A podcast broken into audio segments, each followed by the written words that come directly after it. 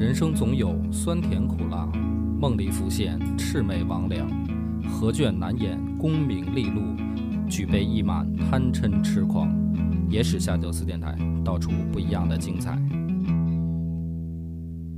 本节目由幽琴卫浴冠名播出。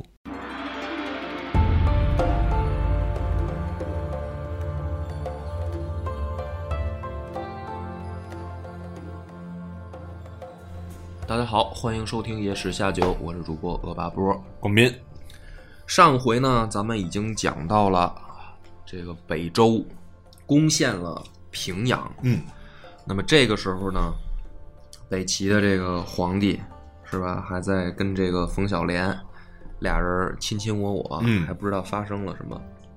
也巧了，等他们知道的时候啊，准备反攻平阳的时候，接到了一个消息，嗯，接到了什么消息呢？说这个北周退兵了。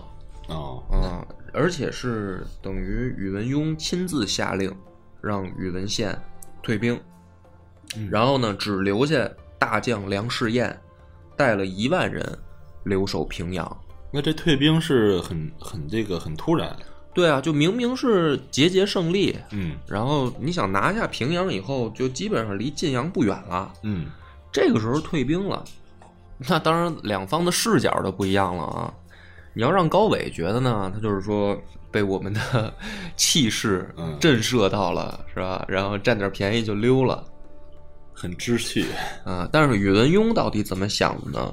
其实都是大家的一种推测，哦，就没有一个很确切的说留下一个给大家明明白白的解释说为什么宇文邕这会儿退兵。嗯因为他跟其他的这个君主不一样，你比如说，你像咱们读三国也是，是吧？两军阵前啊，兵临城下了，比如说曹操吧，突然哎撤了，那么一般史书上呢，后面就得会找到证据，比如说他呃老巢被人家偷袭了，对。是吧？比如说打陶谦的时候，哎打着一半跑了，呃后面吕布来了。呃，要么比如说这个准备南征，哎，征一半又撤了，然后后面马腾来了，对，你说这种证据吧，就比较直接，就你你琢磨一下就明白了啊。其实也不是什么，就后院起火嘛，是必须得退，啊，必须得退。可是宇文邕这次呢，没有这样的原因，说他后面什么有有麻烦啊什么的没有。嗯，国内呢也没人政变什么的都没有，就是突然就退兵，突然就退兵了。那么有一些前辈呢，就解释啊，或者推理说，可能啊，因为北周对北齐之前进攻过，前前后后也得有三次了吧，嗯大规模的啊，而且这还是只是说宇文护的这个执政的时候，你要连宇文泰都算上，这种事儿就不新鲜了嘛。宇文泰也是突然就退兵，那么很有一种可能呢，就是宇文邕这个时候觉得北齐国力虽然衰弱，但是军队不软。嗯。啊。虽然北齐三杰已经都挂了，但是军队呢战斗力还在，所以如果直接逼近到晋阳城下，万一有个不测，嗯。比如说人家战斗力真的很强，那么大军深入容易危险，因为他们这次等于走的是就是东渡黄河这条路，嗯。所以一旦战事不利，很有可能被人家等于赶杀到河边，就是等于困在黄河这一圈里内。那么这样的情况下，不管怎么说吧，反正北齐就撤了。撤了以后呢，这个高伟就完全就没把这个平阳的事儿啊，就放在心上，当回事儿当回事儿。但是呢，北齐的时候这个也不弱啊，就下令反攻平阳。嗯于是呢，这就比较热闹了。大军围住梁士燕以后，开始昼夜攻打。梁士燕呢，他就一万人，而且你想新拿下平阳，城内的局势还不稳。嗯我就觉得吧，就是宇文邕啊，可能就是拿梁士燕留下来送死，就是因为你琢磨一万人，他北齐再弱，是吧？十多万人反攻，嗯然后他一新拿的城市，所以呢，果不其然，没打多久啊，这个梁士彦的守军就开始士气低迷了。嗯但这个时候，梁士彦这个人的能力就体现出来了，他就站在城楼上慷慨激昂的激励士卒，就是一定要防守住啊，亲自指挥，身先士卒。就在这样的情况下，再加上北齐也确实现在衰了，真的就被一次一次又给打退下来啊，一万人守住了。一万人还守了挺长时间的。嗯但是呢，这个时候北齐一看说，哦，就摸清底儿了，就是里面也没多少人。嗯于是他们开始呢用土工作业，就是在这个城墙附近开始挖地道，挖了，据说是给那城墙豁开了一个宽十多米的大口子，那就城墙就塌了很大的一口子。啊。这个时候呢，北齐军就来神儿了，是吧？就是每次其实都是他们赢，于是大家就准备蜂拥的冲进城的时候，这个时候呢，一道又是很意外的命令下了下来，高纬说停止进攻，为什么呢？这就更奇怪了。对啊就是你看那个，就像你看咱们看那个《指环王》第二集里边那个圣打那个圣盔盔谷是吧？你就想象那个城墙已经塌了，然后这会儿这大家都半兽人，对半兽人吹了一个号角啊，别打了，别打，打了，停啊！咱们等甘道夫。对，这不就不知道为什么呀？嗯。但这个呢，史书里面有一个明确的答案了。嗯。这事儿是这样说：高伟知道这一仗必胜，嗯。说他心里面有底儿，于是打这一仗的时候呢，因为他这这次亲自带军来了，他就把冯小莲也带来了，然后呢，就让冯小莲站在远处的山上，就是看这个部队打仗，哎，就是有那种嘚瑟、臭嘚瑟，嗯是吧？就我觉得这个事儿也挺逗，就是你比如说这个男的吧，他要是打什么撸啊撸啊，什么嗯王者荣耀啊，说让女朋友在旁边看，说看哥如何一挑五什么的，嗯是吧？然后这女朋友在旁边说：“哇，你好棒啊什么的，可能有那种成就感吧。”所以呢，就在这个时候啊，你就把它想象，这不是大军把城子城墙已经豁开一口子，准备进去了吗？嗯，就像我们马上要攻上高地了，是吧？防御塔已经拔掉了，对，啊，水晶马上眼看就要拆了。这时候下令说停嗯，啊，就是臭嘚瑟嘛，等他们复活。就是非得非得虐拳一下，就是那意思，对吧？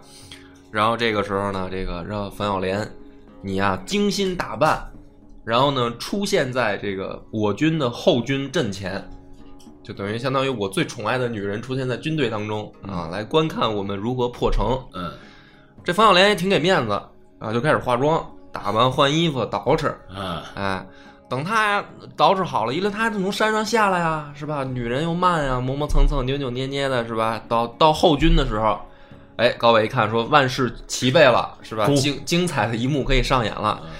再一看啊，这个城墙已经被人家用木栅栏什么都封上了，这是他们在这儿嘚瑟装逼，人家这个北周梁实验肯定不闲着呀。人家没闲着，虽然人家没搞清楚为什么他们停止进攻，但是至少你不往里攻啊。对，但是我你至少你不攻，我就得赶紧补起来嘛，把城墙。所以这样呢，北周又又用木栅栏把这城墙堵住了。堵住以后，这一回呢就攻不进去了。不是说真的说他们这个作战就就就打不进去了，而是说部队的士气。你想啊，这前线的这个士兵都很纳闷儿，对啊，人家就干嘛对啊，就得看啊。而且你想，他后面他那女的在那儿扭扭扭扭哒哒的出现在后军，肯定万众瞩目啊。而且这种消息一传出来，前啊方就肯定会特别特别的沮丧。对呀、你想这帮当兵的，你想多少兄弟扔在城下边了，嗯马上就要进去了，然后看你带着娘们儿在后面装逼。玩呢，对呀、我操！我要是我，我也不打了，啊真的，我可能我我投进城投降，我说就别让他进来了。反正呢，这个攻城就失败了，嗯，失败了，两边都陷入一个僵持。啊哎，后来那女的呢？那一看没事儿就回去了呗，哦一看说哎呀，他骗我，没打进去，啊对，又回去了呗，那能怎么办啊？反正北齐这边也没战役了，嗯就也都不卖命了。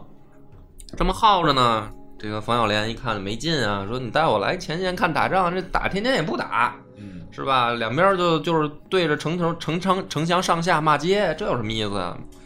说哎，我听说啊，这个平阳城西边有一座这个古代遗迹，嗯，上面还有之前前前代的什么文人上面题诗什么的，啊，有点意思，一风景名胜啊，五 A 五 A 级景区。嗯，嗯这会儿咱们趁着打仗不买票，咱们能不能去看看，是吧？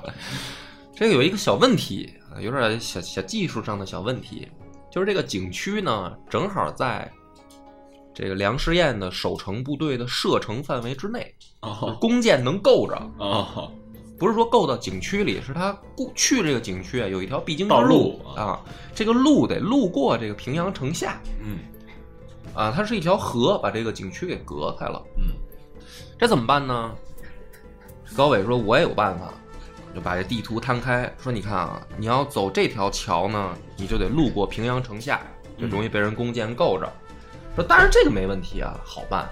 说咱们呢，在离这个景区近的地方，咱搭一座桥，就可以不路过平阳城下了，这不就行了吗？嗯嗯，哎，这个真是一好主意。到这儿为止还没什么问题。嗯但是拿什么搭桥呢？就是你现在哪儿找这些木材呢头？说这个有现成的呀，说把咱们那个工程云梯拆了啊搭桥，然后呢，北齐军队的士气就更低迷了。说，咱甭管说之前那档子事儿啊，城墙豁开了不进去，反正你现在不是还要对峙吗？啊，你早晚也你困也困死他，对不对？你早晚也拿下。而这时候你把工程器械拆了，搭桥，带你的妞儿去参观景区，嗯，这个事儿在军中传开了以后，你就是不想打了。对，彻底的就就就就是完全就没有战意了，嗯就这是什么狗屁皇帝，这是，对吧？所以呢，这边北齐的士气陷入了啊，自立国以来 估计是最低迷的时期。梁士彦呢，就在这样的情况下，创造了北周军事史上的奇迹，是吧？以一万人的这个孤军，扛了一个月，嗯守住了。这个消息呢，就等于传回北周了。宇文邕也惊了，那 本来以为他让他送死。说说兄弟可以啊，守一个月，你这要再不救，就有点说不过去了，对吧？就是人家防守住了嗯，人家人家还在城里面等你，你再不去，那再不救可能就哗变了。对啊，不是哗变，这个连自己人都看不过去了，肯定是吧？北周是八柱国制度，就是互相大家都是还是军军人之间还是有点这种是吧共情感的。于是呢，宇文邕在公元五百七十六年带军又杀回来，杀回到平阳，搞了一下呢，这个两边一接触呢，发现这个北齐也没闲着。啊，你别看他攻城攻不进去，他们干嘛呢？听说这个宇文邕带队回来的时候啊，就开始挖沟，啊，就是挖了一条很深的壕沟，把两军隔开。等宇文邕带队到了平阳城下，看见这沟的时候呢，也觉得说这不太好办啊，就是强攻不太好弄，嗯嗯啊怎么办呢？宇文邕就是宇文邕这边啊，就开始正找人想招的时候，第二天转过来，他们惊喜的发现北齐的部队开始填沟，往里又开始填填填土啊。嗯，宇文邕也傻了，说这是什么什么战术这昨儿没想到这办法。啊？说这个我们也想到填沟这个办法了，敌人也想到了，但是敌人为什么要这么操作呢？原因是什么呢？高伟的手下有人给他出主意，嗯说：“陛下，咱们兵强马壮啊，眼看就要破城了。嗯这时候你挖一条沟，这不是示弱吗？嗯是吧？就是这就好像说还没打呢，你先伸手捂脸，嗯 那你这不就是示意人家请随意吗？嗯说这样的话士气容易低迷。啊高伟一想说有道理，哎，的确是这样。那怎么办呢？说那咱把沟填上啊，以以示咱们的这个军容的强悍啊，是吧？他们就开始填沟。填完了以后呢，辛辛苦苦填完以后，北周就顺着就趟过来了 啊，是吧？然后就给他们一顿揍啊，一顿打，这就完了。这个这个时候呢，两边一对比，宇文邕是亲自在前线指挥，高伟是能往后躲就往后躲，嗯。躲到不行了呢，这个两军，但是你别看这个，就算这样啊，北齐还没败，因为人很多，就是因为一个是人多，第二个是等于之前老赢嘛，嗯。是吧？就是跟打架一样。你说一个被你打了这个十多年的一个小崽子，嗯啊，他就再怎么着，今天他就是拿一 AK，你都可能较劲，说你敢扣扳机吗？是吧？嗯所以就这样，北齐还没败。然后呢，终于啊，两军决定决战，就是就是也甭废话了，摆开阵势啊，咱们决战一次，嗯行不行呢？就看这一马这这一把了。这个时候呢，高伟还是带着冯小莲在后军，就是观战就看着两军啊，就开始打起来了。打着打着呢，北齐这边的右军啊，稍稍往后退了，也没退多少，就是军队稍稍往后退了一下。这两军对阵的时候也很正常，谁进一下谁退一下，僵持状态的时候，这时候呢，就看见这个先是啊，这冯小莲站在后面一看，说：“哟，坏了，要败。”啊，他就说：“你看，我们这个军队已经开始往后退了，要败。”然后呢，陆令轩在旁边煽风点火，说：“快跑！”就跟自己这个 这个属于啊这个干儿子是吧？说快跑！这高伟也没打过仗，一看说：“哟，那是不是真的要败啊？”就准备撤。但是实际上这时候没败，嗯嗯，就只是正常的说这个先后对峙后退对峙嘛，然后等这个部队队形恢复整齐了，然后再顶上去。因为你想这个左中右三军嘛，结果呢，这高伟刚要跑，旁边这个有这个亲王啊，像什么高孝呃高延宗啊，他们就过来就拽着他，就说你不能走，是吧？你走了那就真败了。嗯，这个时候，这个旁边这就是就有一小人是吧？有有有有有没本事的人就说什么高阿纳公啊，什么这些就说说那那不行啊，说皇帝是吧？九五之尊，龙体危险，这一点危险都不能沾着，赶紧撤。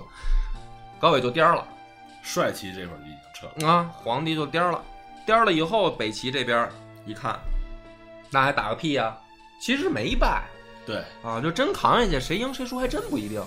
就这么着，北齐大败，宇文邕趁势掩杀，啊，这个北齐军队一溃千里，直接呢就溜回晋阳了，嗯，平阳就算成功了。也终于败了，啊，终于败了，作了这么多次，宇文邕带着人进平平阳城见梁士彦的时候，梁士彦都哭花了，就是 大哥苦啊，是啊，说史书上就说啊，说摸着宇文邕的那个大胡子，说我差点都见不到您了。就是你想，因为宇文邕好像这个的胡子还在历史上也挺出名，就是别人他的他的这个臣子。就是喜欢的大臣特别喜欢摸他胡子，就说你这胡子真好看。梁实彦也短一点儿，对，梁 梁实彦就过去说，差点就见不着你这胡子了。君臣二人啊，抱作一团，痛哭。宇文邕也没想到，但是呢，这是一个信号，就是说北齐并非不可战胜嗯，啊！你想，就怂成这奶奶样儿，是吧？一万人这平阳城都豁开了，都能守得住。两军对阵还没怎么着呢，他们先撤了。嗯，那宇文邕就来神儿了。但这个时候呢，手下的其他的部将、大将就说啊，说咱们就巩固胜利果实，是吧？罗马并非一天建成的啊，心急吃不了热豆腐啊，是吧？各种俏皮话都出来了，主要就是说，咱先回去休整一下，因为你看他连续等于三次了，第一次出来，然后退，不是他病了，然后退回去吗？嗯，第二次拿下平阳，退回去，退回去，这第三次来救平阳，得短时间内连续三次出征了嘛。实际上也有道理，就是部队也很疲惫了。但这个时候还是梁士彦站出来说：“大哥，我在这儿观察了一个月了，什么疲不疲惫啊？一鼓作气，乘胜追击，拿下晋阳，就不要撤。”他就劝宇文邕。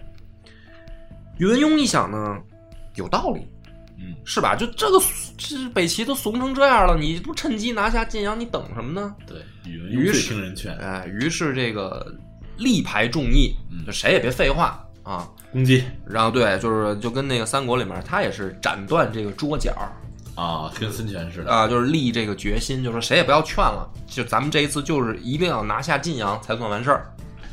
于是呢，这个北周的大军接着浩浩荡荡往晋阳杀。这个时候呢，反观这个逃回晋阳的高伟啊，也开始琢磨，说要是他们追击到这儿来怎么办呢？就召集群臣开会，然后，说大家各抒己见吧。大家呢，这个时候呢，就是其实计策也没有什么计策了，就是表态了，就是跟大哥就说，跟皇帝就说，我们愿意死战不降，嗯，啊，我们就是人在城在，是吧？反正就是一通表态。然而这些不是高维想听的，高维想听的是撤，对，就是他自己说觉得有点跌面儿，就是说谁要先提出来，咱们就撤，是吧？然后咱们讨今天其实开会的议题，他打算是往哪儿撤的问题，知道吧？但是得有人给他一个台阶对，儿，但是没想到大家都说死战不退，啊，高伟就比较尴尬了，说这个怎么办呢？就是身边得出来一个懂他的人啊。对，但然而没有，然而没有，最后这个气氛很尴尬。于是呢，高伟自己提出来说：“我呢深思熟虑了一下，我觉得吧，眼下呢应该避其锋芒嗯啊，我打算退到北朔州。”然后呢，大家就问说：“为什么要退到北朔州啊？”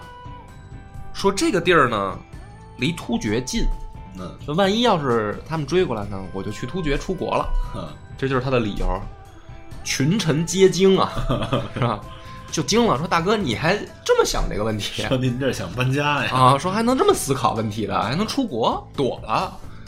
于是呢，这个高延宗跟高孝衍两个人就苦劝啊，就是说哪有这样的，人家马上要打过来，你这想着出国你不想着怎么防守啊？你不想着怎么防守？说而且你这皇帝一走，那就守不住了，肯定。高伟一看说：“哎，这挺好的。”说你们哥俩挺积极的。说这样吧，你们俩留下防守 啊，守住了就是这个大功一件，是吧？我肯定是不在这儿待，太可怕了，打仗我肯定不待。大哥说我签证都办好了，是吧？对，就等着出国了。于是呢，这个反正高延宗跟高孝严两个人说什么他也不听。嗯第二天呢，他就把胡太后，然后他儿子高恒，就先给送到北朔州去了，嗯就把家眷先送走了，然后呢，自己偷摸就开溜了，夜里。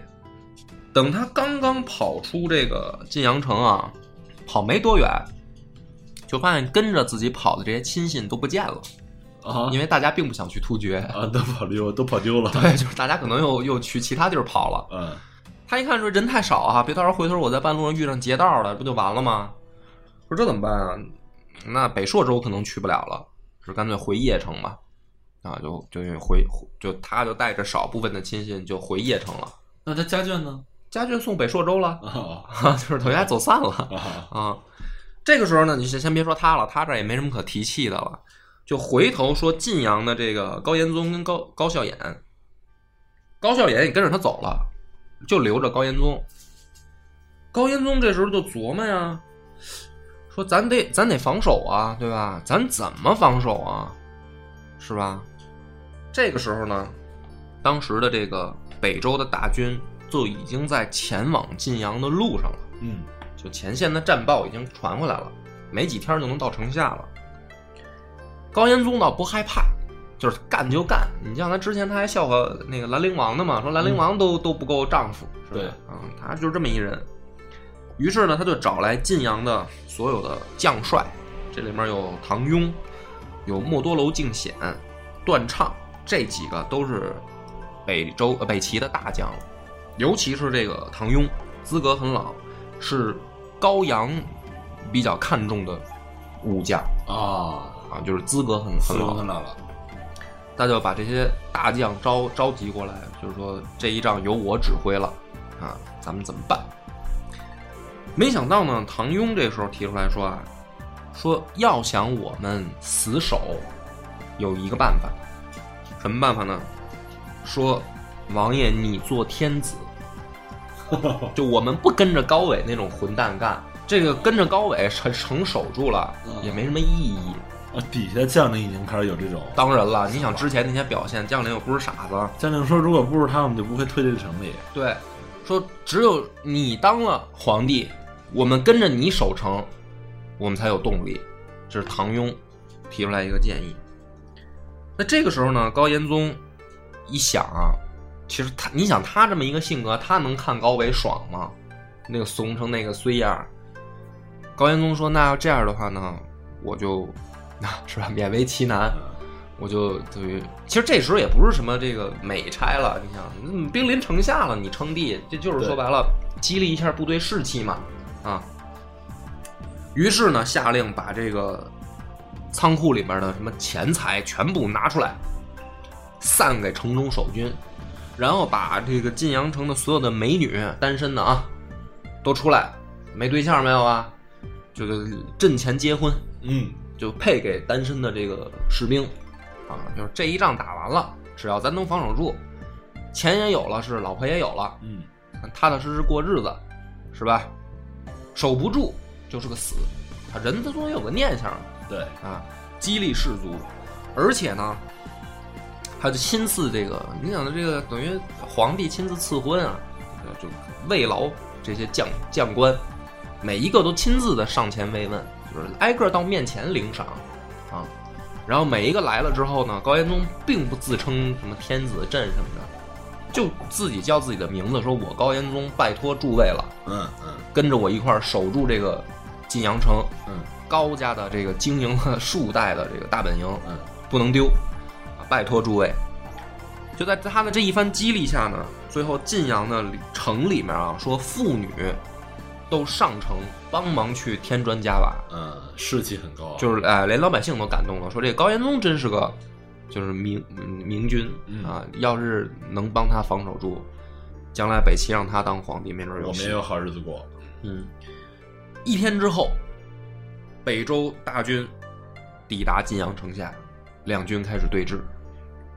这个北周呢，一看说：“哟，我本来以为这个，就听说这线报说高伟都颠了，本来以为到这儿就是晋阳城门应该大开啊，然后是吧？是列队欢迎，咱们就进城就完了。说这个意思要是要要干啊，要打，说行，四个方向攻城。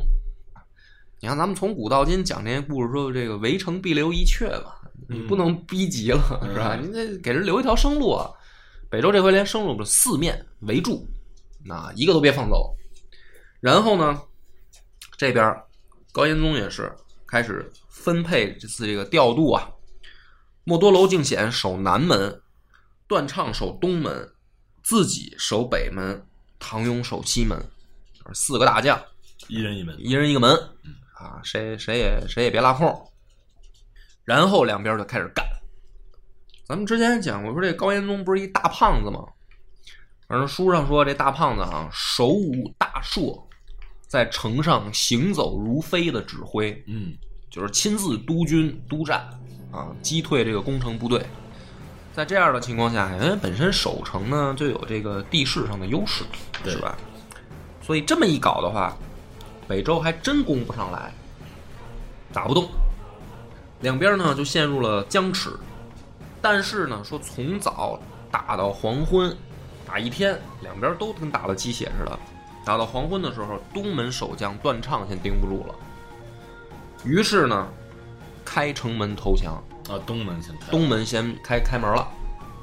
这个时候，宇文邕听到消息啊，说东门已经开了，军队已经攻进去了，马上率主力绕到东门，自己身先士卒，带着人就往晋阳城里冲。他很兴奋，晋阳啊，我们宇文家对吧，三代人了没攻进来的地方，嗯，我宇文邕办到了，这个是吧？无上的这个光荣啊，荣耀啊，是吧？杀进去。但是这个时候呢，高延宗也接到消息了，说东门已破，啊，敌军已经入城了。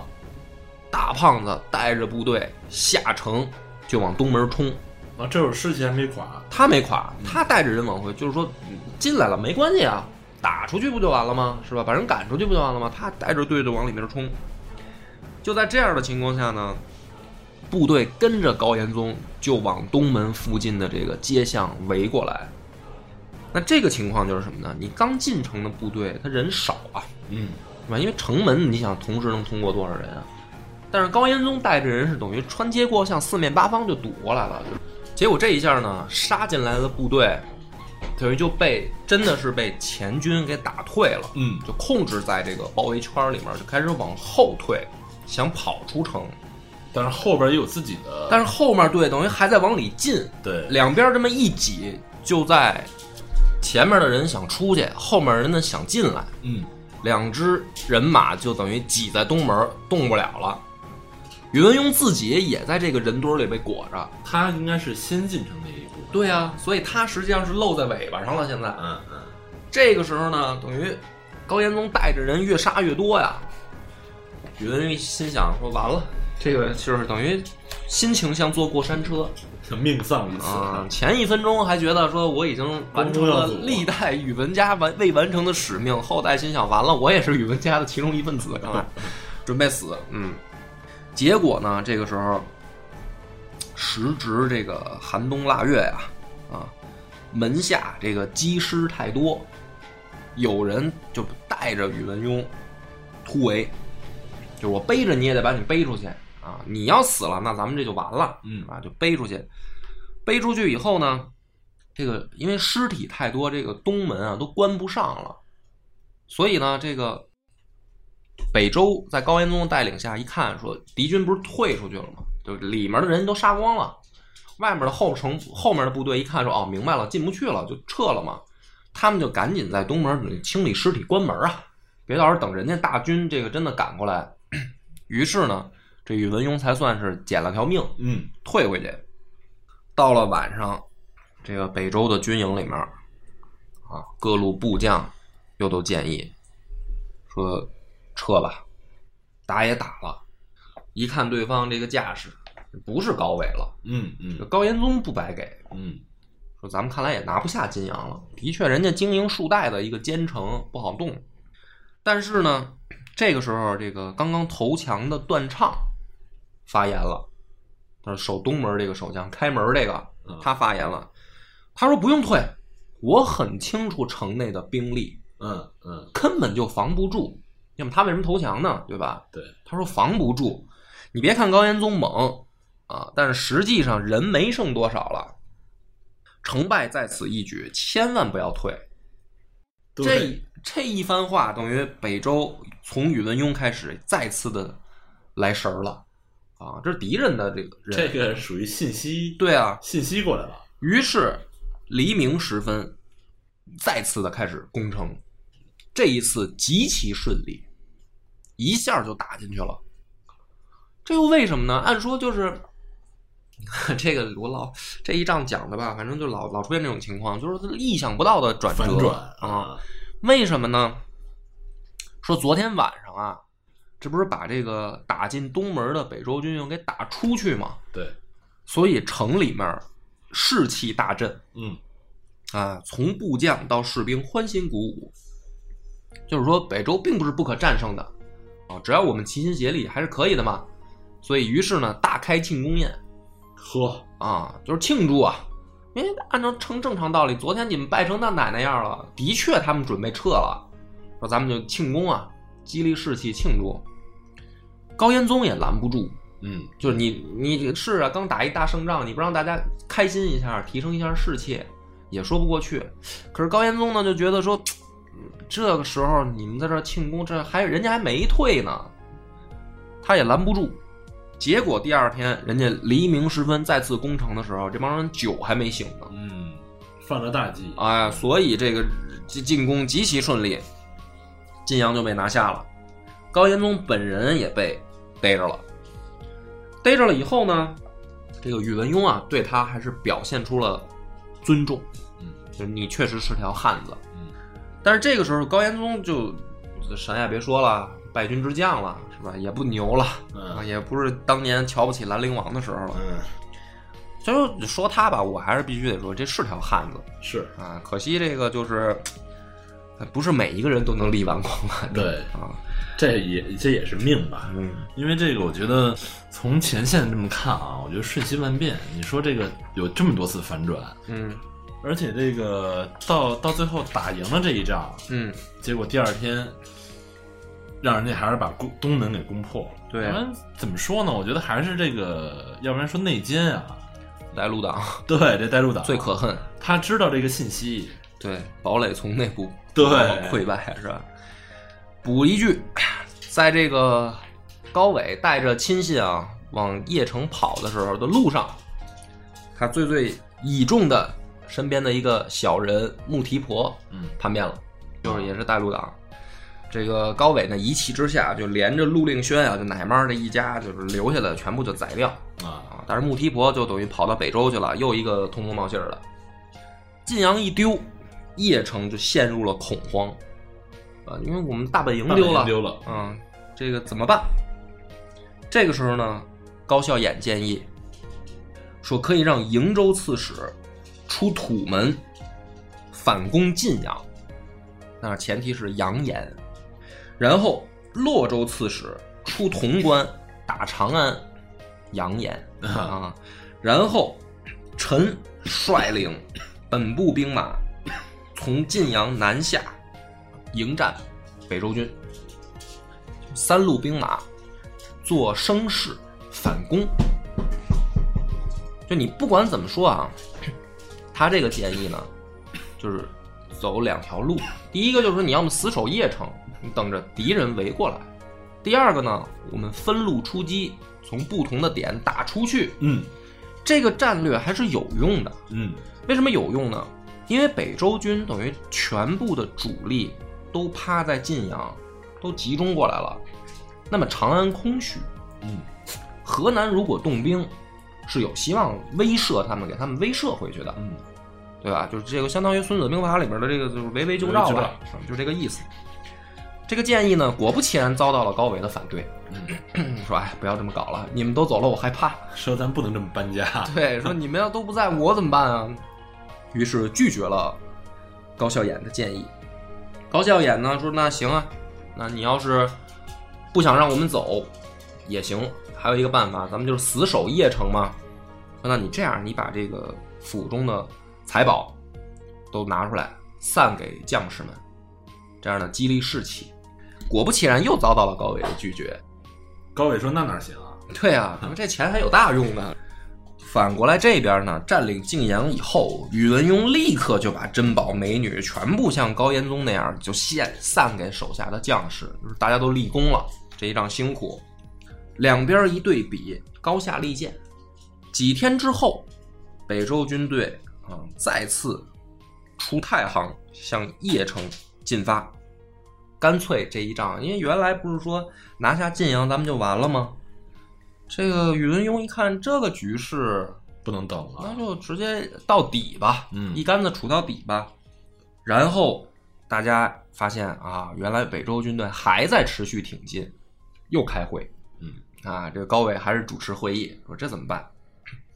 这时候呢，有一个这个叫朔州邢台的叫高迈，是高岳的儿子，他出了一个损招儿，他说：“陛下，邺城是等于我们最后的重镇了，有一个办法，五品以上的官员家属全部安置在三台城，在三台城，三台就是一个地方，把家属都挪过去以后呢，如果就告诉大家，如果此战不利啊，你们不上阵奋勇杀敌，就把三台点了，嗯大家谁也别活，老婆孩子全都烧死。嗯，就是你不给钱，但是你就反过来要挟要挟别人。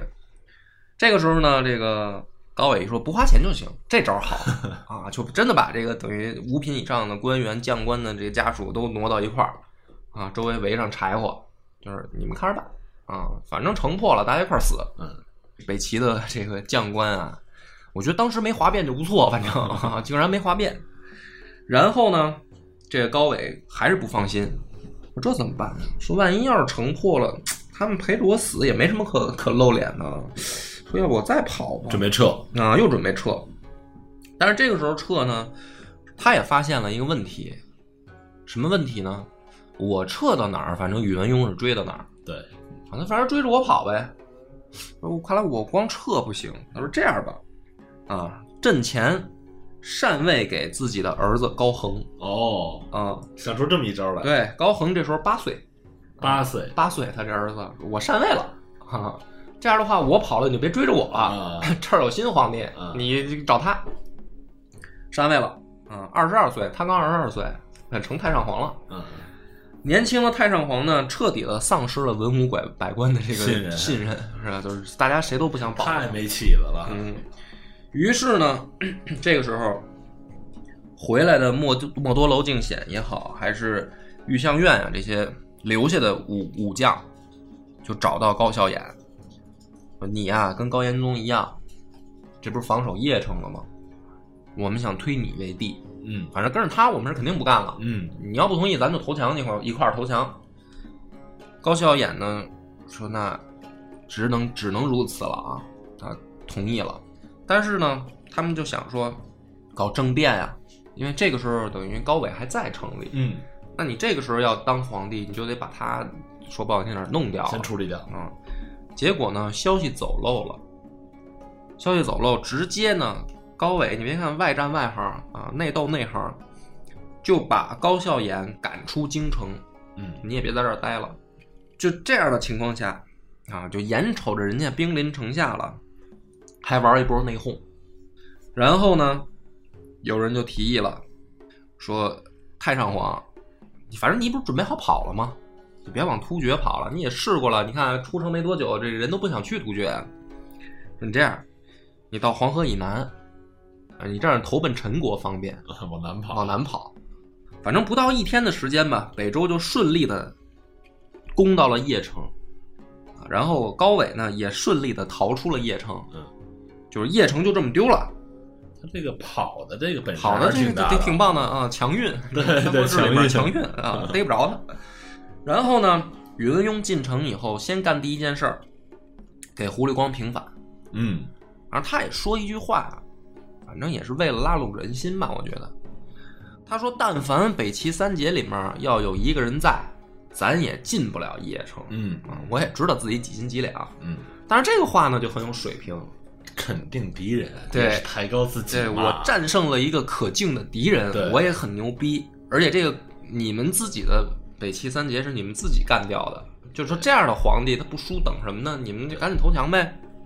于是呢，这个北齐的境内很多，包括邺城的这个文武百官，那就降了吧。这这种皇帝大家，心里都明白，对啊就是这层窗户纸都已经捅破了，然后呢没完，这太上皇不能跑，啊，还得逮他。准备呢派小股部队，因为他南下的这个人也不多，就是派骑兵把他追住、抓住就行了。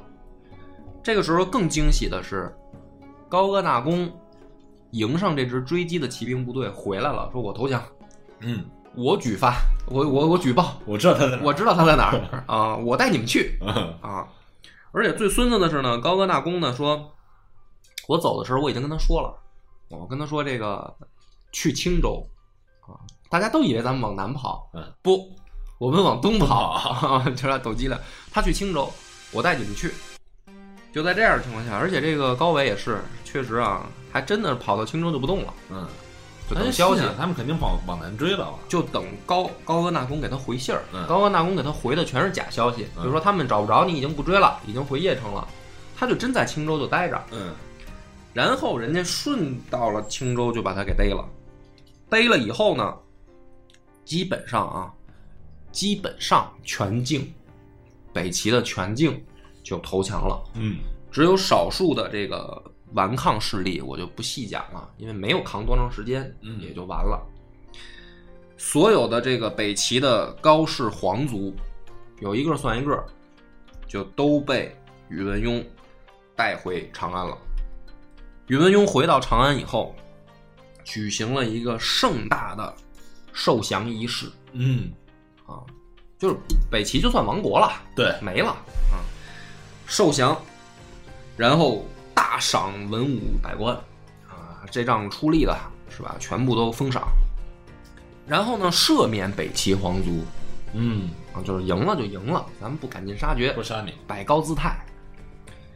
后面呢，反正 只要聚会吧，party，就北齐皇族得到场一定得叫上高伟，啊，高伟是必须要出席的。嗯，然后高伟呢有任务，伴舞，哦，大家喝酒，高伟伴舞，羞辱他。嗯嗯，然后北周的文武百官啊，尤其是武将，哈哈大笑。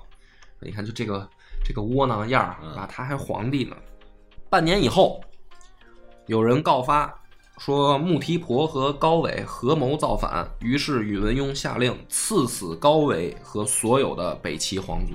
嗯姿态摆够了，人心收的差不多了，羞辱也够了，开始动刀了。嗯呃，只有几个幸免的啊。高纬的弟弟一个叫高仁英，是个白痴嗯，啊，脑子明显就是不正常的，啊，是是一个残疾人，是一残疾人，所以呢就不用死了。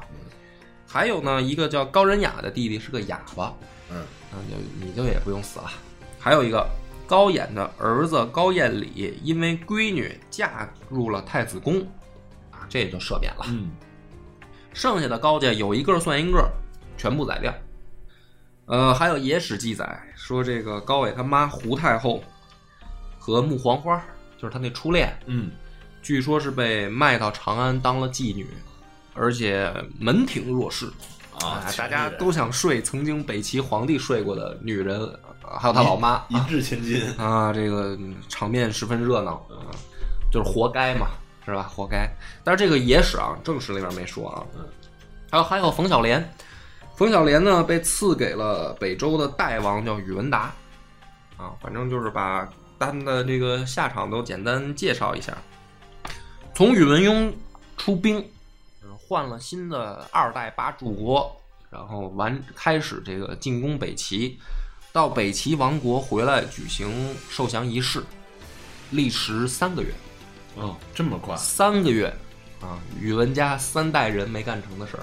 从旧城啊到灭国不不，从出征啊，从出征到灭旧城三个月，北齐亡了啊。那么这个时候呢，这个北方大地上再次迎来了统一，但是呢，这个时候呢，南北朝的故事还没完，嗯，还有两个事儿要讲。哪两个？第一个是南边还有一陈朝啊，这个是要讲的第一个，还有一个，最后大隋建立的时候，皇帝姓杨，他不姓宇文啊。对，是吧？所以这两个事儿呢，预知后事如何，且听下回分解。我们的微信公众号叫“柳南故事”，柳树的柳，南方的南。柳南故事每天都会有一档音频节目更新，这档节目在其他任何音频平台是听不到的，微信专属。如果还没听够的朋友，欢迎您来订阅关注。